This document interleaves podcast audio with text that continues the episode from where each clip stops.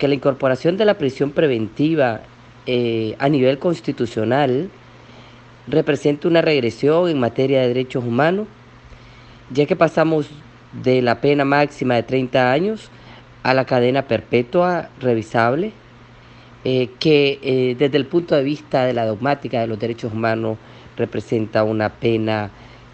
cruel e inhumana porque significa la posibilidad de eh, limitar el derecho a la libertad de una persona de forma definitiva y absoluta dentro de esa propia concepción de prisión de prisión perpetua. Lo otro que me gustaría comentarte es que la iniciativa de ley presentada por el gobierno para reformar el Código Penal eh, de alguna manera eh, no está en armonía con lo señalado y establecido en eh, la constitución política, en la reforma que se hizo a la constitución política. En la reforma a la constitución política se habla de que esto, esta pena se impondrá a los crímenes de odio y al final pues lo que hemos visto es que se hace una propuesta de reforma para imponer la pena máxima de prisión eh, perpetua, revisable por los delitos de parricidio, asesinato y, femicidio. Desde ese punto de vista, lo que estamos viendo es, como se dice en la iniciativa, un reforzamiento de protección del derecho a la vida. Sin embargo, lo importante que habría que destacar en esta reforma es que la misma reforma dice que las personas condenadas a esta prisión perpetua, sin duda,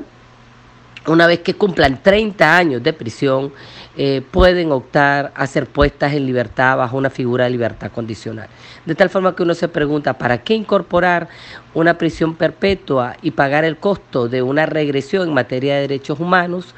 cuando al final eh, las personas condenadas por la prisión eh, perpetua van a estar, van a cumplir una pena máxima de 30 años? Eh, esto obviamente se tiene que ver dentro del contexto de que estas leyes se están aprobando dentro de un ambiente eh, político autoritario, absolutista, en donde se quiere de alguna manera eh, coartar o eliminar los derechos y libertades de las personas. Por lo menos ese es el camino que, tiende, que tienen los, el combo de leyes que se viene aprobando desde diciembre con la ley de agentes extranjeros, en primer lugar, después eh, la aprobación de la ley eh, especial de, ciberdelito o ley mordaza, la eh, aprobación de la reforma a nivel constitucional para incorporar esta pena grave de prisión perpetua revisable. Y la ley de inhibiciones y posteriormente esta reforma al Código Penal. Estamos hablando de cinco iniciativas de ley, cinco leyes que van dirigidas realmente a eh, ver cómo se utilizan esta, esas nuevas leyes